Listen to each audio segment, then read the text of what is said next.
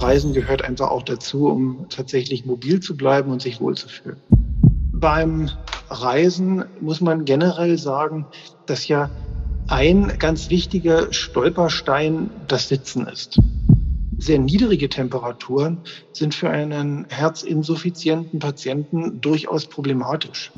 Wer eine Sauerstoffsättigung, die kann man ja mit so einem kleinen Fingersensor messen, von über 90 Prozent am Boden hat, der hat meistens dann auch auf der Reise wenig Probleme. Impuls. Impuls. Wissen für Ihre Gesundheit. Wir sprechen mit Herzspezialisten und Herzpatienten locker und lehrreich über das zentrale Organ, unser Herz.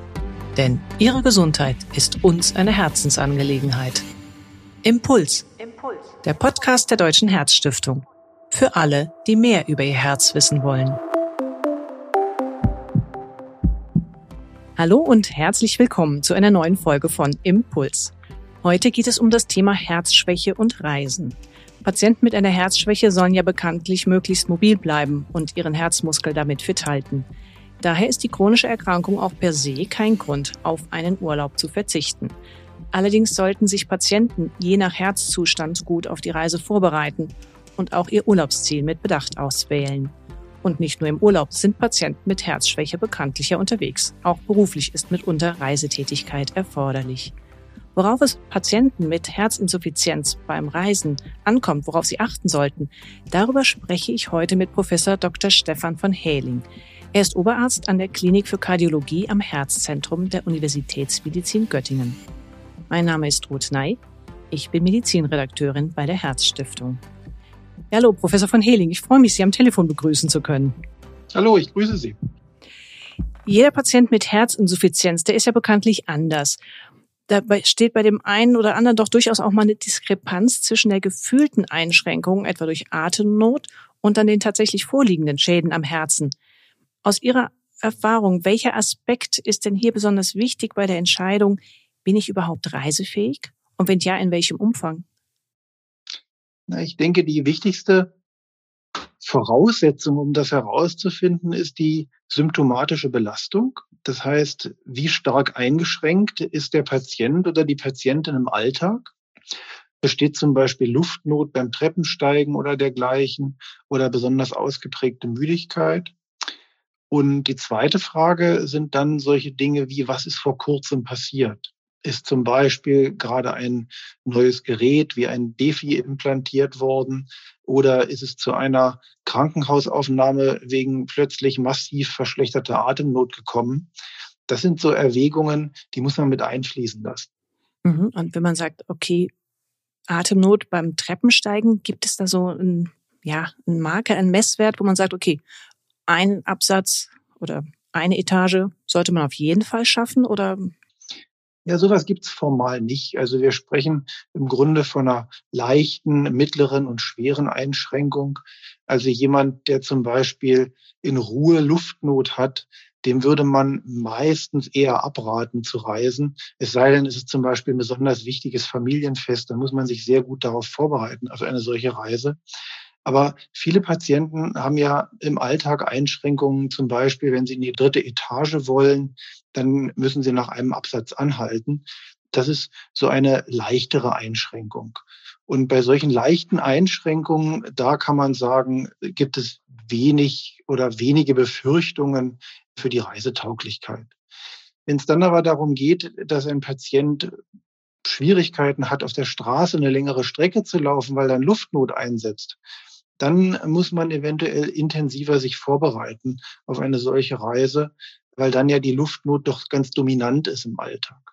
Helfen denn bei der Risikobeurteilung auch die Einteilung in die schwere Klassen nach NYHA? Da hat sich zwar auch einiges getan, wie man die Patienten da einteilt, dass man sagen kann, okay, wer in dem NYHA-Stadium 1 ist, der hat meistens kein Problem mit dem Reisen. Ganz genau so ist es. Also NYHA Stadium 1 und 2, das sind also die Patienten, die eben wenig oder gar keine Einschränkung durch Luftnot haben. Da gibt es auch keine Einschränkungen in Sachen Reisen. Bei NYHA 3, das sind die, die eben tatsächlich auf der Straße gehen ähm, und dann nach kurzen Strecken schon Luftnot bekommen. Da muss man sich gut überlegen, wie man die Reise vorbereitet und ob besondere ja, Risikoabschätzungen nötig sind. Und NYHA 4, das sind die, die in Ruhe schon Luftnot haben. Da, wie gesagt, würde man es ja eher abraten. Und gerade bei der Risikoeinschätzung, da ist ja dann natürlich auch der Kardiologe gefragt als Fachmann. Mit welchen Untersuchungen würde denn ein Herzspezialist das individuelle Risiko zum Beispiel im Vorfeld prüfen?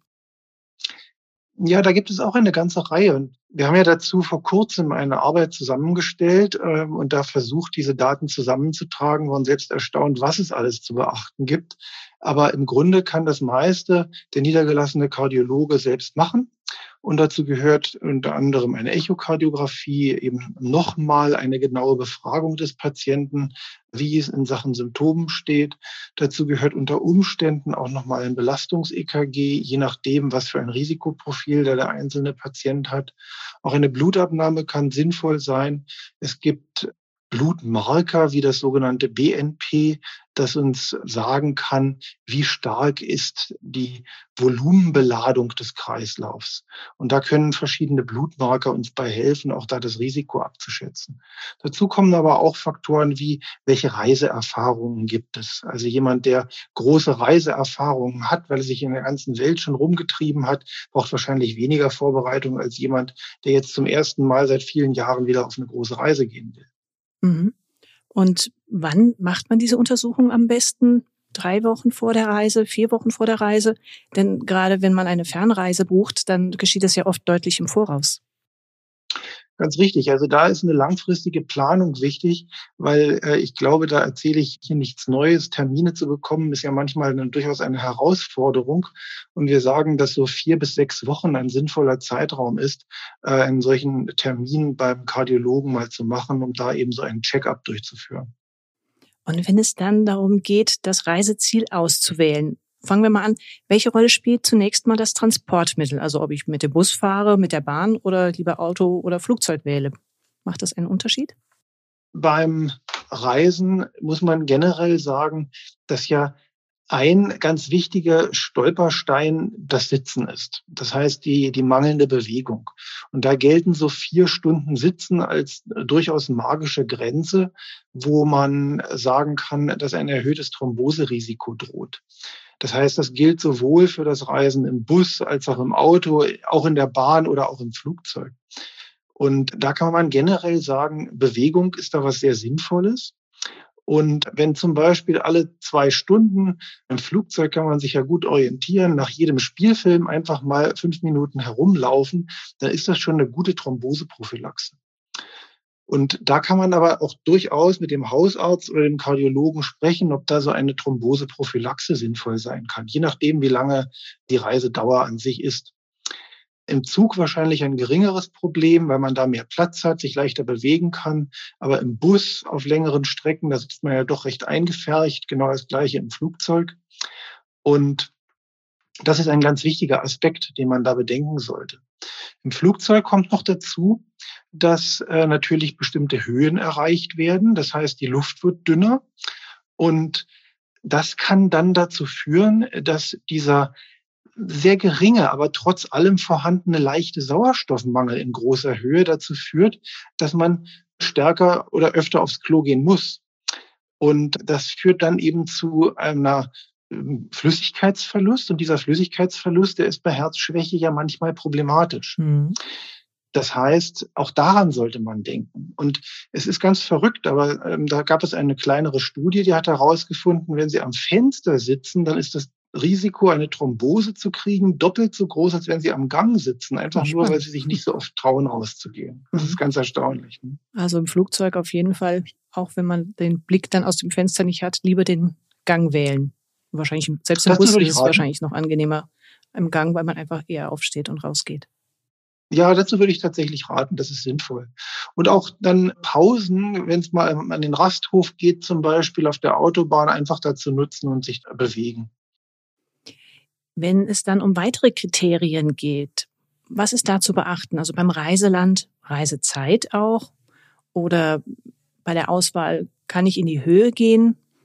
Muss ich auch auf Temperaturen, Luftfeuchtigkeit achten? Vielleicht sogar Infektionsrisiken vor Ort?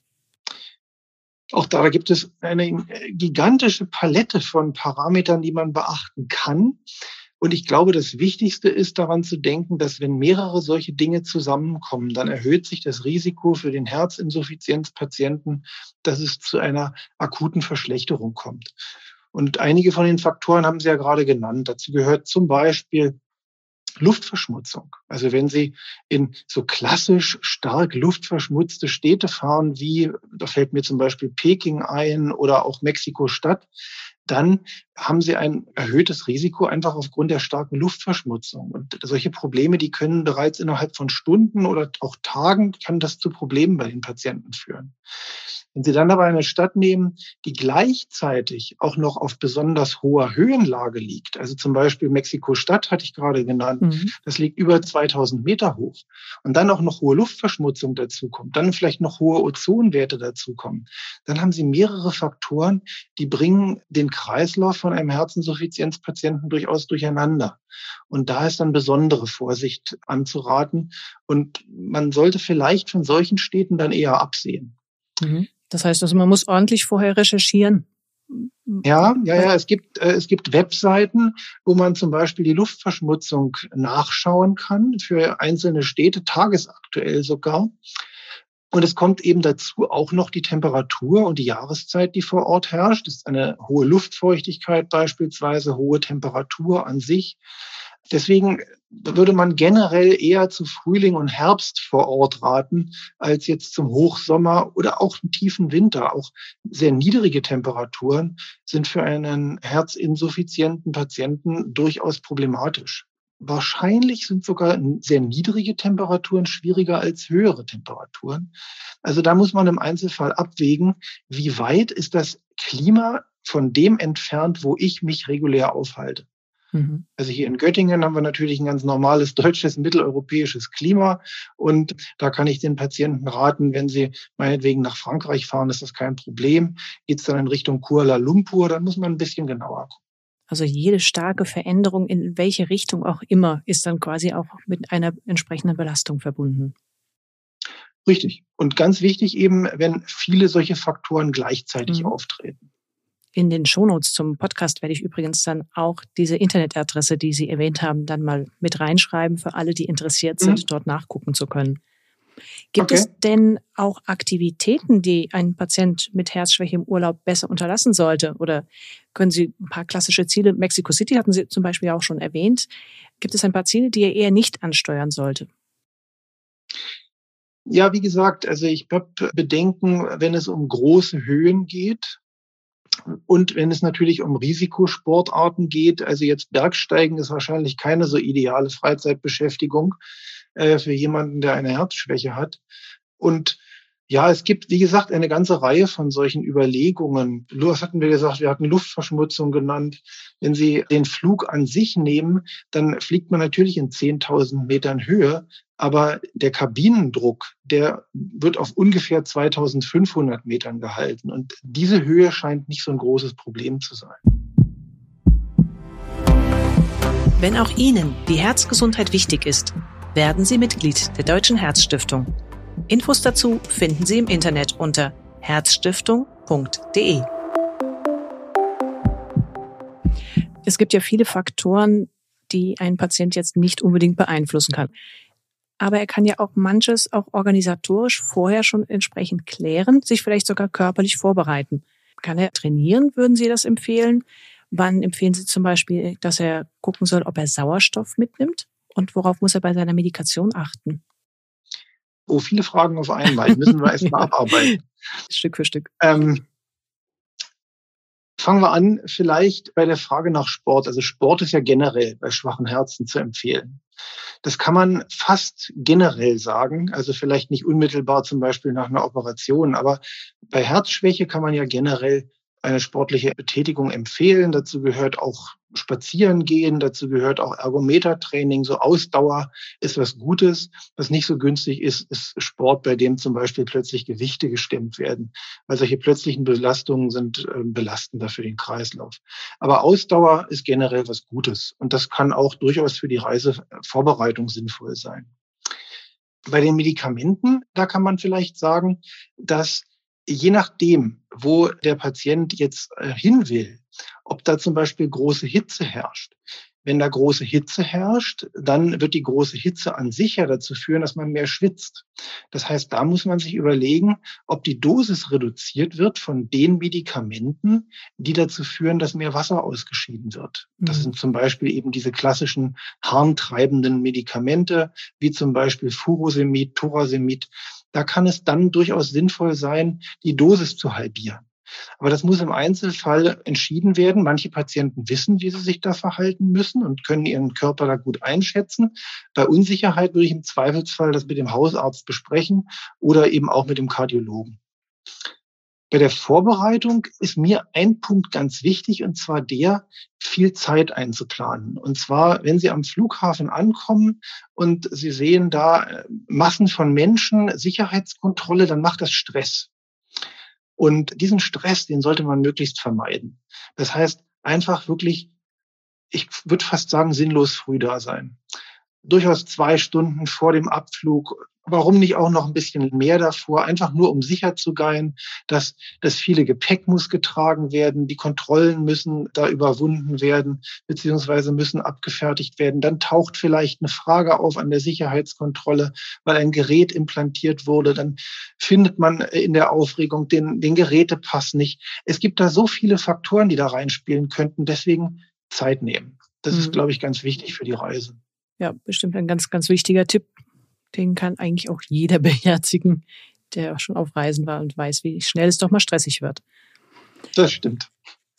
Ich hatte noch gefragt wegen Sauerstoffmitnahme. Das ist ja mitunter ins Flugzeug gar nicht so einfach, aber wenn jemand weiß, es ist jetzt, Sie hatten es vorhin erwähnt, zum Beispiel ein, ein familiärer Anlass und ich möchte trotz ausgeprägterer Herzschwäche reisen.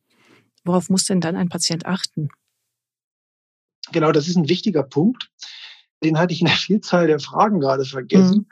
Man sagt, dass bei Patienten in der NYHA-Klasse 4, also bereits in Ruheluftnot, dass bei solchen Patienten an Sauerstoff gedacht werden sollte. Das muss man nur vorher mit zum Beispiel einer Airline besprechen. Mhm. Also man kann nicht einfach mit einer Sauerstoffflasche angerückt kommen und sagen, hallo, hier bin ich, sondern das muss tatsächlich mit der Airline vorher abgeklärt werden. Und äh, das kann aber auch der Reiseveranstalter übernehmen.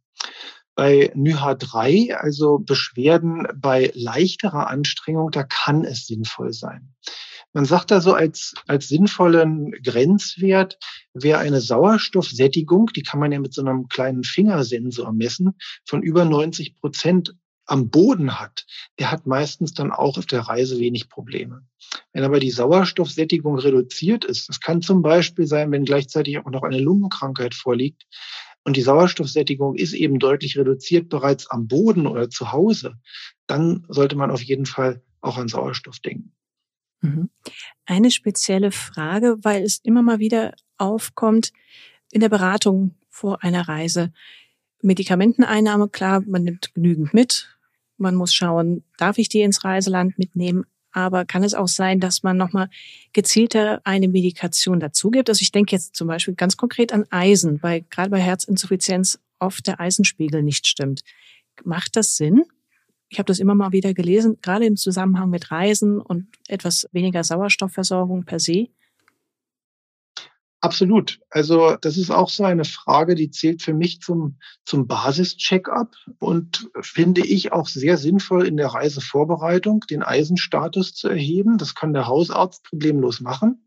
Er muss Blut abnehmen und bestimmt zwei Blutparameter.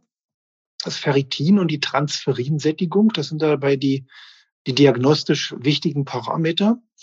Und äh, daran kann ganz einfach abgelesen werden, ob eine Eisengabe, die macht man dann meistens intravenös, sinnvoll ist. Und da seine Eisengabe auch gut geeignet ist, um zum Beispiel Luftnot zu bessern. Deswegen ist das als Reisevorbereitung auch sinnvoll, weil der Effekt normalerweise nach einer Gabe ein paar Monate anhält. Jetzt wird immer wieder auch über Unterschiede in der Medizin, auch bei der Herzschwäche zwischen Frauen und Männern gesprochen. Reisen Frauen denn mit Herzschwäche anders als Männer?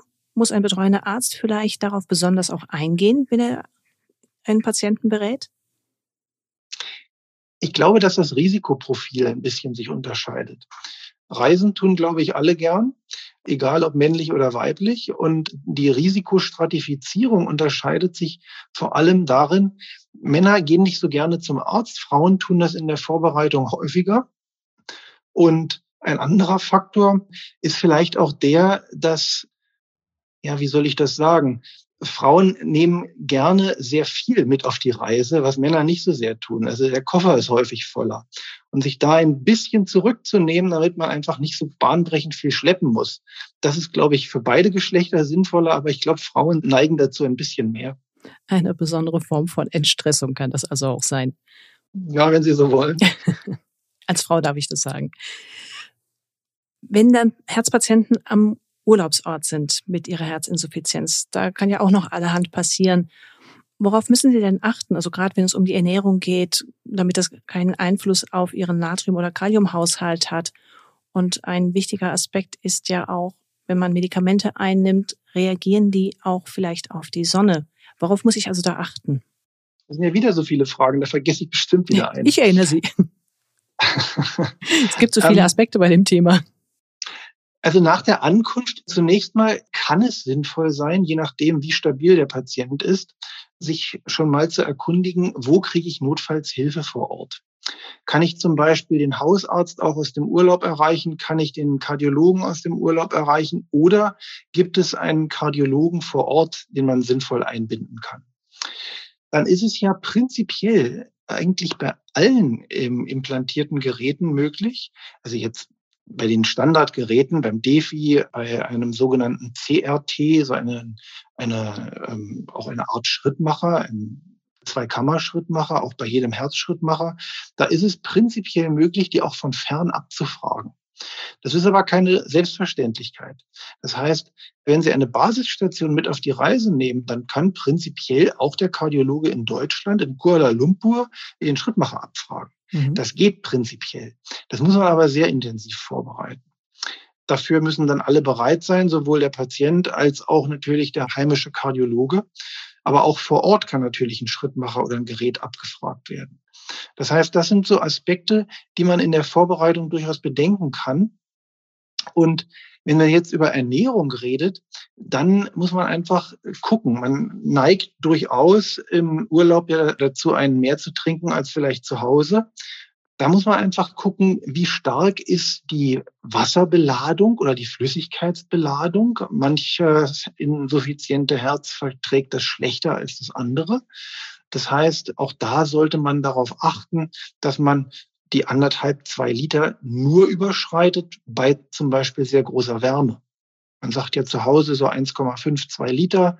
Das ist im Allgemeinen kein Problem. Und wenn natürlich stark geschwitzt wird, dann kann man über solche Grenzen auch mal rausgehen. Wenn Sie dann große Salzmengen verzehren, weil Sie besonders salzhaltige Nahrung zu sich nehmen im Urlaub oder es ist einfach anders als zu Hause, dann kann auch das dazu führen, dass plötzlich viel Flüssigkeit verloren geht. Das heißt, A, über Schwitzen, B, über die Niere und plötzlich gerät dieses, dieses häusliche Gleichgewicht aus dem Ruder. Und das sind so Dinge, da muss man einfach auch ein bisschen aufpassen, natürlich seinen Körper kennen. Und dann gibt es noch so Faktoren wie Reisediarrhoe. Auch das ist mhm. natürlich eine große Gefahr, wenn es dazu kommt, dass eine, eine Durchfallerkrankung auftritt, so ein man sagt Montezumas Rache, das heißt eben dieser, dieser Reisedurchfall, dann führt das natürlich auch zu großem Flüssigkeitsverlust. Und das bringt dann diese Balance des Kreislaufs beim äh, Patienten mit Herzinsuffizienz schnell durcheinander und da reagiert der Körper dann empfindlich. Sollten dann speziell Patienten mit Herzinsuffizienz zur Sicherheit auch immer Elektrolytmischungen parat haben in ihrer Reiseapotheke? Ich würde sagen, Elektrolytlösungen nicht unbedingt. Ich würde eher daran denken, zum Beispiel an ein Notfallantibiotikum gegen Reisediarrhoe oder auch Loperamid, was dann zumindest kurzfristig diesen Flüssigkeitsverlust auch eindämmen kann. Mhm. Wir hatten noch einen Aspekt bei den Medikamenten, dass es da auch unter Umständen Reaktionen mit der Sonne geben kann. Worauf müssen dann speziell Patienten äh, mit Herzinsuffizienz achten? Also was sind da vielleicht typische Medikamente, die die Lichtempfindlichkeit erhöhen können? Ja, auch da waren wir erstaunt, als wir unsere, unsere Arbeit zusammengestellt haben zum Thema Reisen mit Herzinsuffizienz, dass die Liste von Medikamenten, die mit der Sonne reagieren können, die ist wirklich sehr lang. Also der Prototyp ist Amiodaron, mhm. den ja einige Patienten mit Herzinsuffizienz einnehmen. Da kommt es doch recht häufig zu sogenannten photosensitiven Reaktionen. Das heißt, es bilden sich an der Haut so intensiver Sonnenbrand, der ja eine starke Rötung aufweist, eventuell juckt. Und das liegt daran, dass das Medikament sich ja im ganzen Körper verteilt und auch in der Haut liegt. Und da können die Medikamentenmoleküle durchaus ja, problematisch mit der Sonne reagieren. Deswegen mein Rat an der Stelle, da tatsächlich einen hohen Lichtschutzfaktor auftragen an allen sonnenexponierten Stellen. Weil das gilt nicht nur für Amiodaron, auch äh, andere Medikamente. Und ich kann jetzt die ganze Liste aufzählen, dann wäre der Podcast rum. Aber, Aber, da, da kann man ja tatsächlich Reihe beim Arzt nachfragen oder in der Apotheke. Ja, das Die ist müssten richtig. sich ja eigentlich auskennen um da nochmal einen Tipp geben Aber das ist tatsächlich, das ist so eine Nischenfrage. Ja. Das weiß man nicht unbedingt sofort aus dem Kopf. Ich kenne auch nicht alle Medikamente aus dem Kopf, mhm. die jetzt Photosensitivität verursachen. Aber es gibt eine ganze Reihe von Medikamenten. Manchmal steht es auch im Beipackzettel, da kann man einfach mal nachschauen. Mhm. Mit meiner letzten Frage möchte ich trotz aller Vorfreude auf Urlaub und Reisen ein klein bisschen Wasser in den Wein gießen. Was sind denn aus Ihrer Erfahrung Anzeichen einer Verschlechterung, so dass man dann möglicherweise den Antritt einer Reise besser doch nochmals überdenken sollte? Wenn sich Symptome ändern. Also das bedeutet, wenn Luftnot sich verändert, wenn Luftnot stärker wird bei Belastung, wenn plötzlich mehr Wasser auftritt, zum Beispiel eben in den Beinen, in den Knöcheln, da wo ja die klassischen Stellen sind, wo bei Herzinsuffizienz die Wasseransammlungen auftreten. Das heißt, wenn sich da etwas verändert, dann spricht das dafür, dass was nicht stimmt mit der, mit dem Gleichgewicht sozusagen des Körpers. Oder wenn plötzlich neue ungewöhnliche Herzschläge auftreten. Das heißt so Herzstolpern, äh, Herzrasen, das kann ja auch auf Vorhofflimmern hinweisen. Oder wenn man in der zu Hause mal den Blutdruck misst und der Blutdruck ist ungewöhnlich hoch, da hat sich was verändert. Wenn sich was verändert, dann ist das eigentlich immer ein Zeichen dafür, dass was nicht stimmt und dass man mal drüber nachdenken sollte. Und das kann man durchaus gut mit dem Hausarzt oder der Hausärztin tun. Mhm. Ja, vielen Dank für diese ausführlichen Informationen. Und ich glaube, viele Herzinsuffizienzpatienten können sich jetzt etwas beruhigter auf die Reise machen weil sie einfach wissen, worauf sie achten sollten und sich entsprechend vielleicht auch vorbereiten. Ich wünsche auf jeden Fall eine gute Reise und man sollte sich auch nicht vom Reisen abhalten lassen. Es mhm. gibt ein paar Einschränkungen, aber Reisen gehört einfach auch dazu, um tatsächlich mobil zu bleiben und sich wohlzufühlen.